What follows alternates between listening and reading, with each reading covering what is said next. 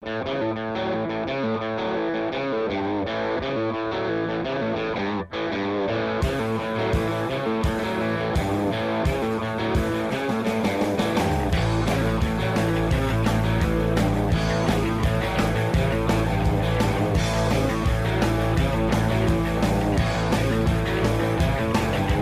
chicos saben dónde está la acción. Mientras baja el sol. La banda que les gusta se presenta hoy. Chicos y chicas quieren rock. Quieren rock. Y quieren rock. Rock. Buenas, buenas. Esto quieren rock y yo soy el extraño de pelo largo, Nico Granato. ¿Cómo va, gentes? ¿Todo bien? Yo, miren, estoy muy contento. Tengo la segunda dosis ya. eh, ni me hizo ni cosquillas, por suerte. No, sí, cosquillas sí, porque se me dormía el brazo de a ratos. Nada más. Tuve suerte, no me pegó fuerte. Así que esto, se está terminando la pandemia de a poco, ya están los shows en vivo de nuevo, podemos ver artistas con aforo en su mayoría, pero es un montón, es un montón. Así que felices de eso, de que el encuentro musical se pueda estar dando nuevamente. Y este encuentro musical que se llama Quieren Rock sigue estando como estuvo durante toda la pandemia. Esto ya es el cuarto año de Quieren Rock. Tres años como un programa, cuatro contando cuando fue columna. Así que estoy muy feliz de este que es mi hija Quieren Rock. Y hoy tenemos también un cumpleaños, sí. Vamos a celebrar un cumpleaños un poco atrasado, que es el cumpleaños de Joan Jett, la madrina del punk, una reina del rock and roll, ¿no? Alguien que ha musicalizado durante los 70 y 80 eh, y que ha hecho un montón de cosas además de eso, y que siguió musicalizando también. Pero bueno, es recordada en esa época, así que vamos a estar recorriendo su vida, su música, escuchando temazos como Bad Reputation y I Love Rock and Roll y otros temas más, así que yo les diría que se queden ahí atentes porque también después de eso tenemos las historias de Fogón con Juan Marmesto y tenemos también las noticias de ayer. Las novedades del rock en noticias de ayer. Comencemos las noticias con que Rubén Rada anunció una gira en Japón. Y a mí lo que me pareció muy gracioso es que ustedes pueden ir a, la- a las redes de Rubén y de Negro Rada y, y chusmear. Que es una portada toda en japonés, eh, una foto de él y todo rosa, y es igual a la caja de Mr. Chispa de los Simpsons. Es una coincidencia. O sea, que tienes cara de pescado. Machine Gun Kelly ha criticado a Corey Taylor, el líder de Slipknot, en el reciente Festival Radio Fest Chicago, donde estuvieron ambos presentes. Dijo, odio todo el rock nuevo en su mayor parte, odio los artistas que fracasaron en un género y decidieron ir al rock y creo que él sabe quién es. Pero esa es otra historia. Después dijo, oye, ¿quieres saber de qué estoy realmente feliz de no estar haciendo? De tener 50 años usando una jodida extraña máscara en un jodido escenario. Hablando mierda. Bueno. Yo creo que no es tan grave usar una máscara a los 50 años. Tenemos a Brandoni que cuántos años tiene, 70. Y se puso una marcha con, con... ¿Se acuerdan del año pasado? La marcha esa que hizo con, con los flota flota. Creo que eso es más ridículo. Dios mío, qué poco se puede hacer por la gente. Lo único que se puede hacer es no pensar, porque si no... Liam Gallagher se rompió la nariz tras caer de un helicóptero. Eh, el accidente se produjo unas horas después de que él se presentara en el Festival de las Islas White en el Reino Unido. El músico no dio precis- precisiones de, de lo que ocurrió. Y entre los cientos de mensajes de sus seguidores, uno le preguntó cómo fue que cayó del helicóptero y dijo, decime vos. Decime vos. Bueno, después también subió una foto en su Instagram con una, la nariz rota y dijo que ella tiene la portada para su próximo álbum. O sea que se nuevo con bastante humor. ¡Ay, no se rían de mí! ¡Pueden tener un hijo igual! Por último, Rolling Stone redefinió la lista de 500 mejores canciones de todos los tiempos tras 17 años. Entre las primeras 50 figuras, eh, bueno, encuentran obviamente los Beatles, Stevie Wonder, The Kings, también artistas nuevos como Kendrick Lamar, Lord, Kanye West. Y la primera canción de un intérprete latino es Gasolina de Daddy Yankee. Yo creo que hay muchas mejores de latino. Che, podrían haber puesto Soda. Solo voy a decir eso. Lo más llamativo es eh, que Like a Rolling Stone de Bob Dylan fue destronada como la número uno por este temazo que es la Aretha Franklin y se llama Respect. Hey, what you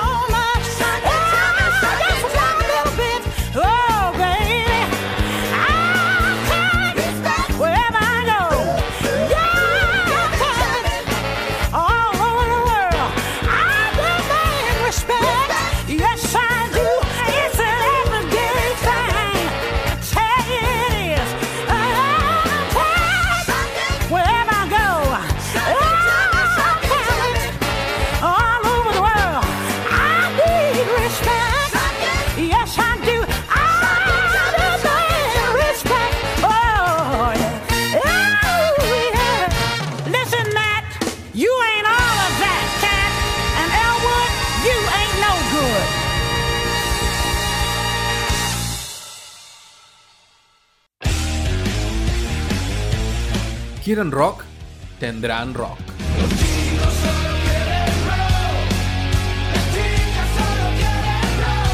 Quieren rock con Nico Granato.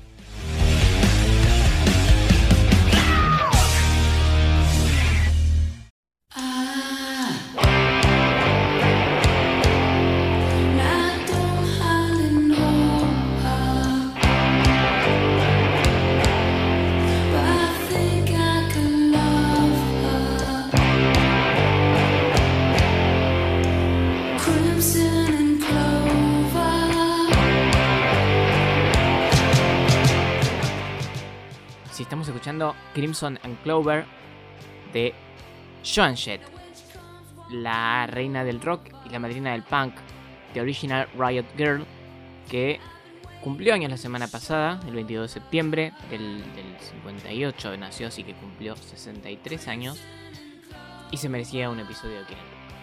Así que vamos a estar recorriendo su vida, su música, como siempre, esto, este, este- esta biografía musical que hacemos cada semana, en este caso de Joan Jett. Vamos.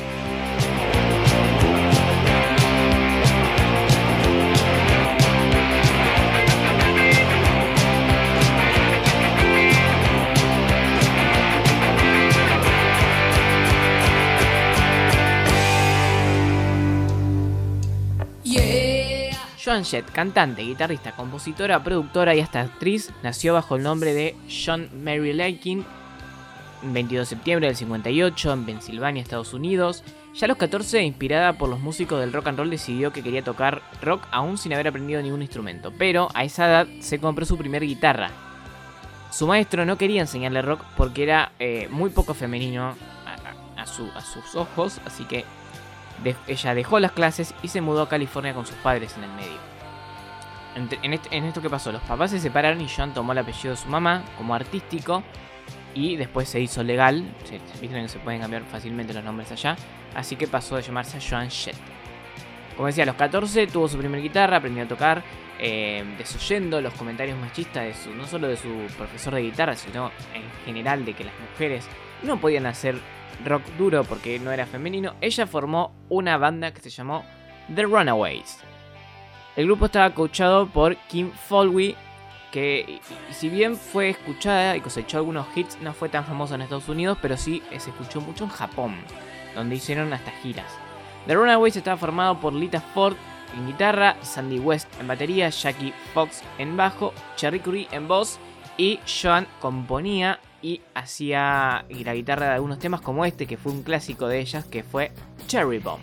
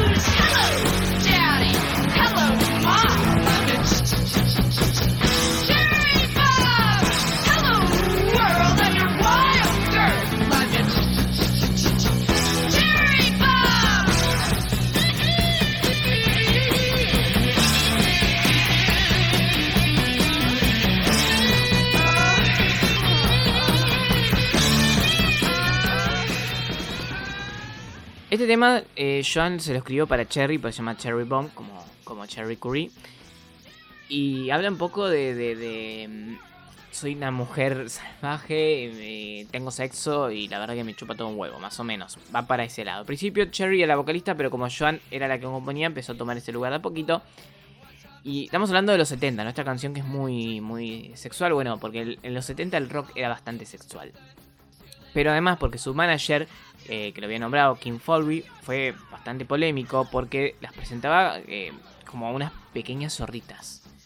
Como que vendía eh, toda la sexualidad de estas adolescentes, porque eran adolescentes, tenían entre 15 y 17 años. ¿Saben lo que decía la prensa de John Jett? La líder de, de The Runaways. Que lo que hacía no era música, obviamente. em, porque, bueno, este, este era un proto-punk, digamos, y hard rock. No existía el punk en California, pero ellos estaban haciendo algo que era muy, pero muy... Pueden escucharlo en Cherry Bomb, ¿no? Es una, música súper simple, que va como ahí al choque, que, que es súper dura. Así que es bastante punk. Bueno, se decía que no era música lo que hacía. Y que John era una puta, básicamente, ¿no? El público le tiraba de todo. Eh, hay una anécdota que dice que a John le partieron una costilla con algo que le tiraron. No se supo bien qué le tiraron, pero imagínense la violencia. Estamos hablando de una chica de 16, 17 años. Ella dijo que nunca bajó los brazos porque la criaron bajo el lema de que ella podía hacer lo que quería si se lo proponía. Entonces dijo, bueno, yo quiero ser rockera, voy a ser rockera. Y no, me importa nada. Volviendo a la prensa, miren que le preguntaban a la prensa, a las chicas. Si se sacaban la ropa y si ensayaban desnudas. Si tenían sexo entre ellas. Estamos hablando de adolescentes, ¿no? El nivel, ¿no? El mismo Kim Foley, el manager, en un momento arregló una, eh, una tapa de revistas de Cherry. La, líder, que era rubia, flaquita, era bastante hegemónica. eh, en ropa interior con poses sexuales. Pedofilia, básicamente. O sea, era, había como todo un ambiente pedófilo bastante oscuro ahí, horrible, asqueroso.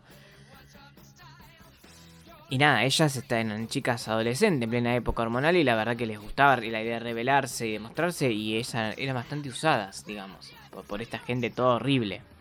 Como decía, en Estados Unidos no le pegaron bastante, aunque tuvieron algunos hits, porque básicamente era la, época de la disco, ¿no? Y no del rock duro ni del punk. Además de que ellas eran chicas, eran mujeres, eran jóvenes. Igual así todo, grabaron cuatro álbumes entre el 75 y el 79. Aunque se terminaron separando, un poco porque eran chicas y cada una quería buscar cosas distintas. eh, pero bueno, no, no hubo peleas así grandes según Schwartz. eh, eh, no, no hubo discordia ni nada. De hecho, eh, más adelante tocaron varias veces juntas. No, todas reunidas, sino como eh, por separado. Pero Cherry dijo en alguna entrevista que Joan y Lita Ford, sí esta- Lita Ford es la, la otra guitarrista, sí estaban peleadas. Sea como sea, dejaron un precedente. una de las primeras bandas de punk, si se quiere, femeninas. Y que tiene temas como este que se llama School Days.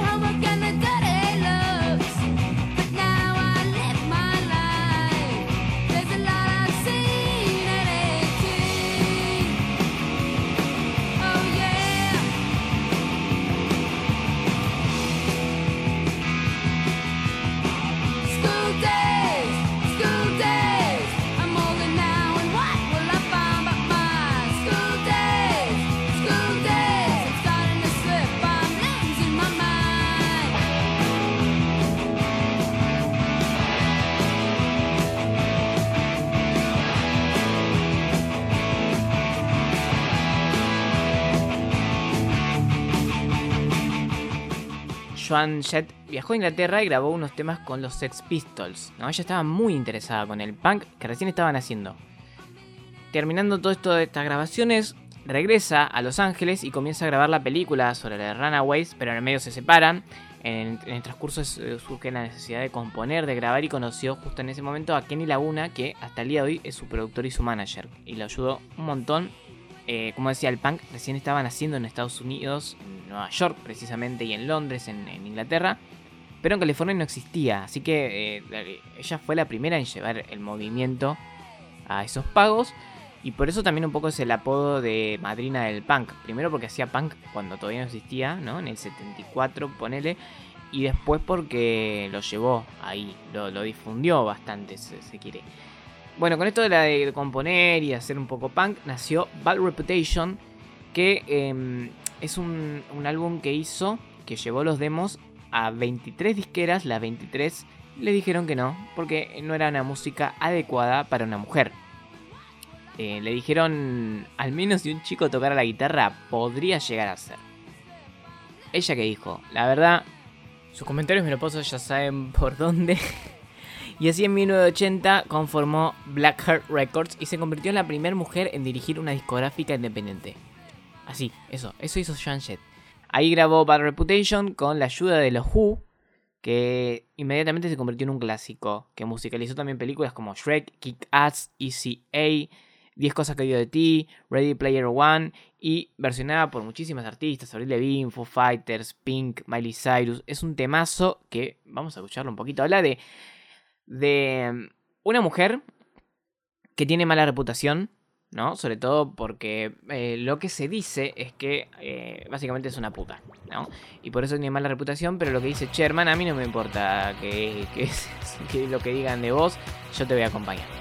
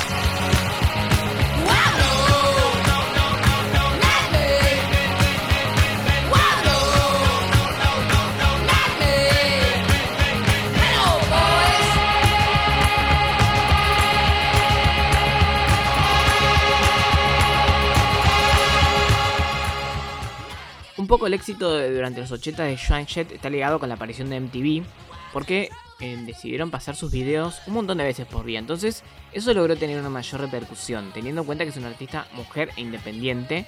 Es un montón. También la canción Bad Reputation fue usada por la serie Freak and Kicks, que, bueno, también le, le disparó bastante. Ha participado ella como también como actriz en películas como Ray Pop, The Gothic Opera, también produjo la película de Runaways que voy a hablar un poco más adelante, y On the Table Show. Volviendo.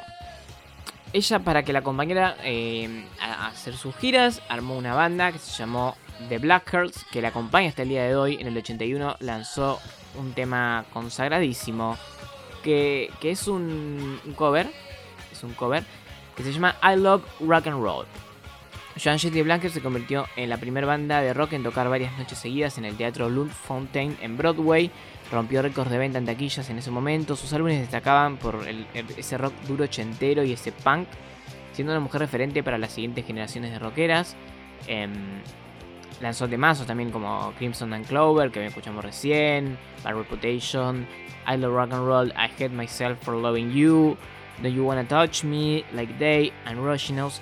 Pero vamos a escuchar I Love Rock and Roll porque creo que es el clásico de Joan Jett y que es una reversión de un tema del 75. Nunca me acuerdo el original de quién era, pero era un tema como. eh, no sé si machirulo, pero hablaba de levantarse una minita, básicamente. Ella lo convirtió de levantarse ella, una minita. Joan es eh, lesbiana. Así que, si este de septiembre fue un mes lesbiano, acá en Kiren Rock, porque Marina Bertoldi, Celeste Carballo, ahora. Eh, pero bueno, básicamente eso. Y, y- y lo reconvirtió y es un tema hermoso. Un clásico y es un tema bastante sensual. No sé, eh, tiene todo.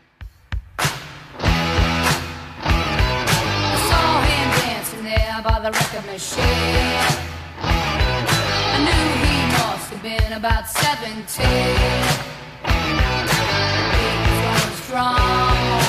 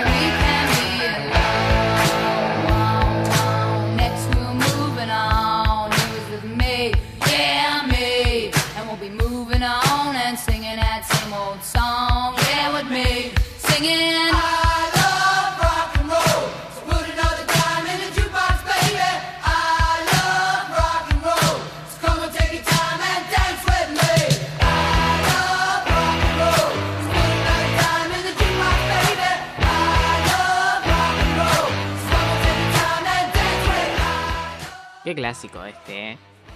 Hermoso, a mí me encanta, ¿no? Y es un himno para los que amamos el rock and roll, ¿no? Esto de levantarse. Se levanta alguien y se pone a escuchar rock y es el- es eso. Nada. El amor en tiempos de rock. Bueno, los 80, musicalizó todo, se volvió una reina de- del rock duro, ella sola, independiente, em, una guerrera, la verdad una guerrera, Joan Jett, y teniendo todo el sistema de la industria musical que eh, en contra, porque la industria seguía siendo un mundo de la música asociada a lo masculino, más el, rock así, así que se convirtió en un símbolo del, feminismo en los 90, y la inspiración para bandas femeninas como Bikini Kill, L7, Courtney Love, Batmobile. Ella las produjo muchas veces, ella era como, bueno, eh, todo este movimiento Riot Girl de los 90 que ella un poco las incentivó fue una referente, no solo por abrirse paso en, ese en un mundo eh, machista como el rock, sino porque estaba en contra de la feminidad impuesta, ¿no? Esto que quien, inventó las reglas, decía ella en ese momento, y se vestía de cuero, medio eh, manejaba de, de maneras no femeninas, decía groserías, puteaba básicamente. Eh, había una entrevista que escuché ella diciendo, ¿por qué no me está puteando? Y- y le gustaba mucho jugar con la androginia.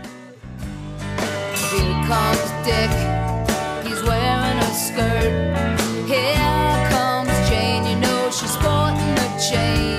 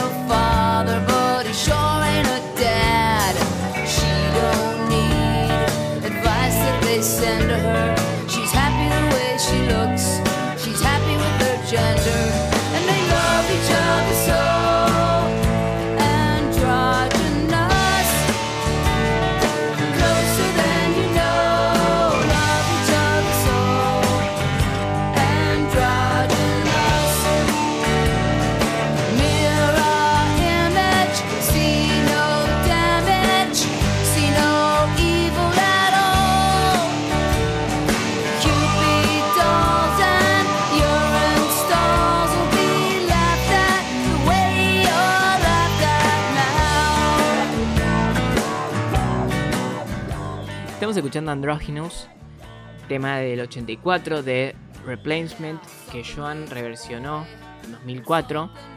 Habla de una relación amorosa entre dos personas andróginas, por eso metí el tema. A mí es un tema que me encanta. Eh, la historia del tema va, va a ir en un futuro orgullo rojo, por eso no la voy a desarrollar mucho más que eso. Pero es un tema que a mí me representa un montón porque soy bastante andrógino, si se quiere, con el pelo y todo eso. Bastante trolo. y mm, bueno, me encanta. Este tema me vuelve loco, es una versión hermosa. Es mucho mejor que el original, debo decir. En 2010 Joan produjo la biopic de The Runaways dirigida por Floria Sixmondi con Dakota Fleming como Cherry Cubby y Kristen Stewart como Joan Jett. Kristen Stewart contó con la propia Joan Jett que le enseñó la sensualidad de tocar un instrumento. Dijo, eh, Joan le dijo, la guitarra se apoya en la derecha del hueso púbico. Cuando tocas un acorde, vibra a través de tu cuerpo. Es una sensación poderosa. Ay, qué hermosa, qué hermosa frase. En 2015, Joan entró al Salón de la Fama del Rock and Roll junto a Lou Reed, Stevie Vai- Bonhat y Green Day. Para ella eso fue la culminación de todo lo que soñó de hacer como música, dijo. Según Rolling Stone, hoy es la número 87 de las mejores 100 guitarristas. Em, para mí es una, una artista muy poco reconocida, en mi forma de ver, ¿no? Como que hizo un montón de cosas como venimos viendo y la verdad que no es que tiene el reconocimiento que se merece. Tardaron en 2015 recién entró al Salón de la Fama. Faltó un montón de tiempo, bueno. Pero bueno, eh, algo que destaca un montón es que Miley Cyrus la la reivindicó un montón este último tiempo. Le invitó a shows, le invitó a su disco donde tienen un tema que está muy bueno. No me acuerdo el nombre del tema, pero el tema es muy bueno. Bueno, Miley Cyrus está re- también eh, reconociendo un montón de mujeres de, la, de, de esa época de la música, ¿no? Eh, Stevie Nicks, eh, Debbie Harry. Está muy bueno eso. Volviendo a Joan, bueno. em, hoy en día dijo que lo esencial de para hacer giras es no caer en la tentación de las drogas, el alcohol, el sexo o el amor. Que lo más importante es la música, hacer un buen show que requiere que ella y sus músicos estén en condiciones de tocar.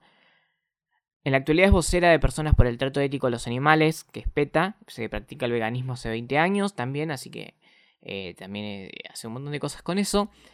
En la musical sigue tocando. Eh, hay un tema que me gusta mucho que tiene con David Harry, eh, muy lindo, no me acuerdo tampoco el nombre, estoy como medio... Los nombres, ya saben cómo soy, soy así, chiquis, perdón. Eh, pero bueno, eso fue Joan Jett por Nico Granato. Esperemos tenerla por mucho tiempo más y que siga haciendo cosas. Y vamos con un clásico, uno de mis temas favoritos de ella, que básicamente es eh, un tema de desamor. Un tema que dice, me odio a mí misma por amarte a vos. I hate myself for loving you.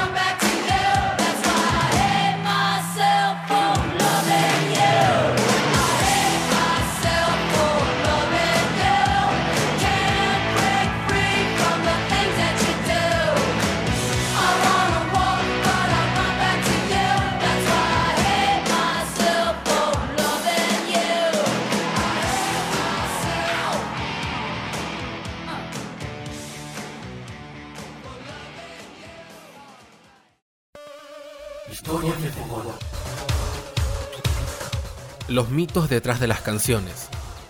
Las leyendas que rondan a los íconos de la música. Lo paranormal del rock. ¿Te lo cuenta? Juan Marmesto. Bueno, no pudimos reencontrarnos con Juanma en esta nueva edición de Historia de Fogón, pero él mandó un audio, me parece que está escondido, porque los maneja, él viste que maneja misterios y cosas, así que eh, me parece que está bien que esté guardado para que no lo encuentren por revelar los secretos. Hoy vamos a estar escuchando una historia sobre Nixon, John Lennon y Elvis Presley. Muy buenas, bienvenidas, bienvenidos y bienvenides a todas, a todos y a todes en un nuevo episodio, una nueva historia de Fogón aquí en Quieren Rock por Radio A. Eh, primero y principal le quiero agradecer nuevamente a mi querido colega y amigo Nico Granato que me dan espacio también para hablar acerca de estas nuevas historias de las conspiraciones, de las historias raras, curiosas que suceden en el mundo del rock, en la historia del rock, en- tanto a nivel nacional como a nivel mundial también. Y hoy vamos a hablar un poquito acerca de dos leyendas, sí. Vamos a hablar acerca de dos leyendas situadas en el- la época del nixonismo, en la época en la cual Estados Unidos estaba atravesando un contexto, o sea, muy sangriento también por momentos, por la guerra de Vietnam, un contexto en el cual también este, era impulsado también por el mismísimo Richard Nixon para eh, exterminar quizás a lo que él consideraba una plaga comunista y para hacer reinar la supremacía norteamericana eh, en todo su esplendor, en todo el mundo. Pero también vamos a hablar un poco acerca de eh, cómo se juntan estas dos coyunturas en el mundo del rock. ¿Por qué? Porque ustedes saben que el rock se compone de dos leyendas, básicamente. De Elvis Presley y de John Lennon. Ahora bien, si yo les digo que Elvis Presley fue enviado para espiar, para hacer una tarea de espionaje a John Lennon, ¿ustedes cómo reaccionarían? Y ustedes pensarían, ¿fue verdad? ¿Es verdad lo que está contando este señor que está acá detrás eh, de un micrófono? Todo sucede eh, a finales de los años 60, principios de los 70, cuando el rey del rock, Elvis Presley, se hizo muy amigo del presidente Richard Nixon. A ver, recordemos que Elvis Presley mantenía una ideología muy cercana a lo que era la derecha, muy cercana a lo que es este el partido republicano también, en la cual, si vamos a hacer una traducción de líneas generales, vendría a ser lo que es la derecha, la, la extrema derecha norteamericana. Por lo cual, este, la afinidad con Nixon era inevitable. De hecho, hay una foto en la cual ambos se abrazan y se estrechan las manos. Una foto que en la cual también se la puede ver recreada como el señor Burns, una foto eh, en la cual se saca una foto con Elvis Presley. Es recreada en estilo parodia también. Pero en este caso Nixon era el verdadero demonio. Nixon también se caracterizaba por realizar tareas de espionaje, eh, en la cual también así culminó su gobierno, así culminó su ciclo en el poder de la Casa Blanca tras el caso de Watergate. Pero eso es otra historia también, eso sucedió en el año 74. Acá estamos hablando de principios de los años 70. Cuestión que Nixon no se llevaba bien con Lennon.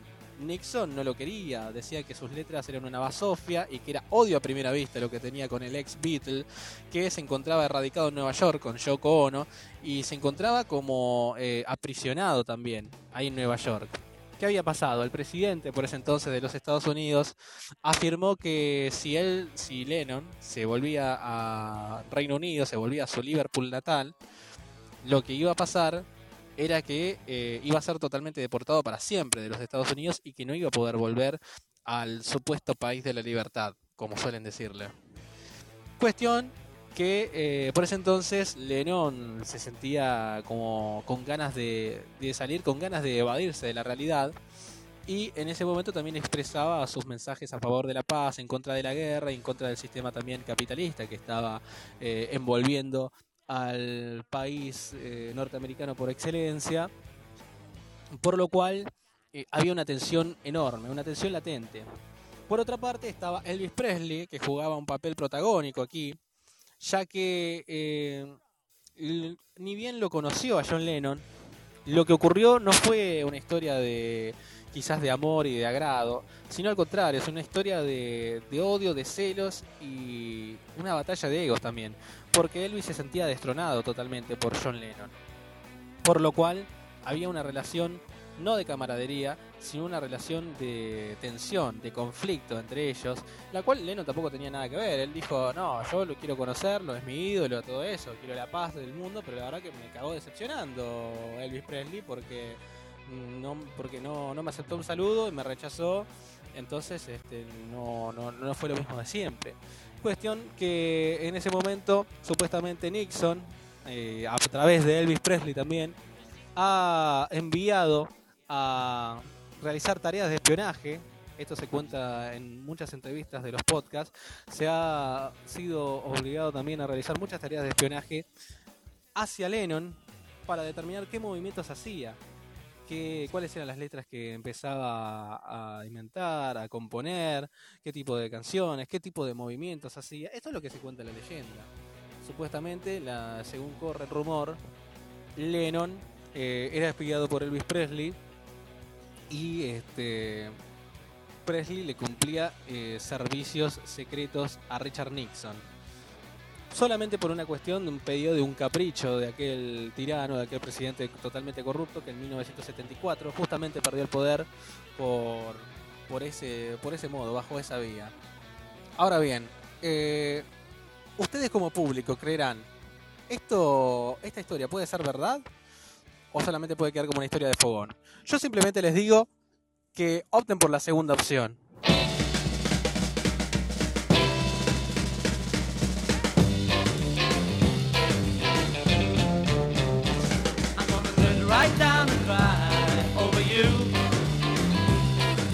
Sit right down and cry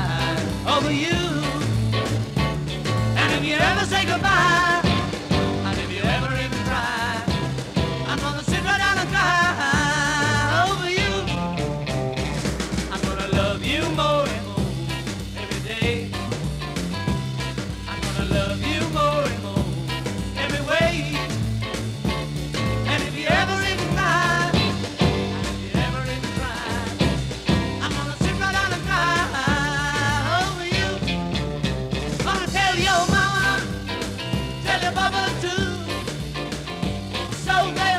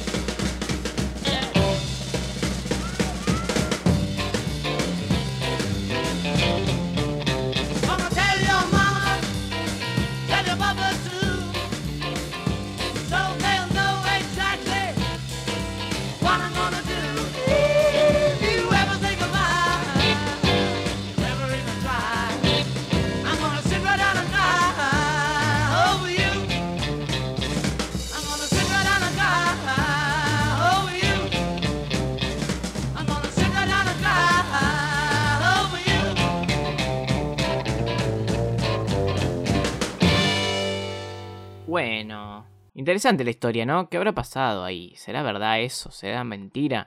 Nunca se sabrá. Yo creo que no. Y es mejor que no. La verdad que el, misterio le da, le da cosa lindo a la vida, ¿no? Si tuviéramos todas las certezas del mundo, sería tan aburrido. Tan aburrido. Así que para mí eh, me encantan las- los misterios y cosas así. Estamos llegando al final. Se habrán dado cuenta por la cortina de cierre que tenemos, que es presente Box Day, la versión del cartel que he robado.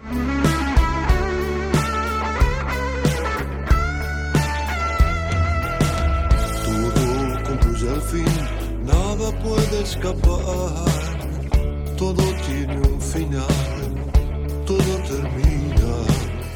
Nos encontraremos la semana que viene en Quieren Rock, por supuesto, sí, lunes 18 horas por Radio A, después en las plataformas de streaming. Pueden seguirme en mis redes, sí, Nico Granato. Nico se escribe con 6K como rock.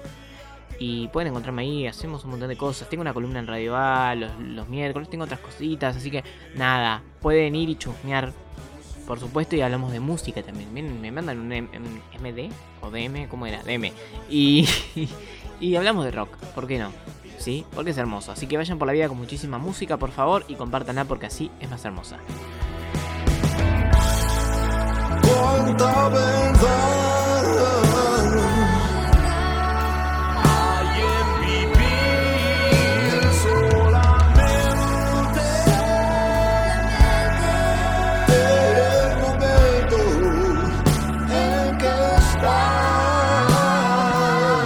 Quieren rock.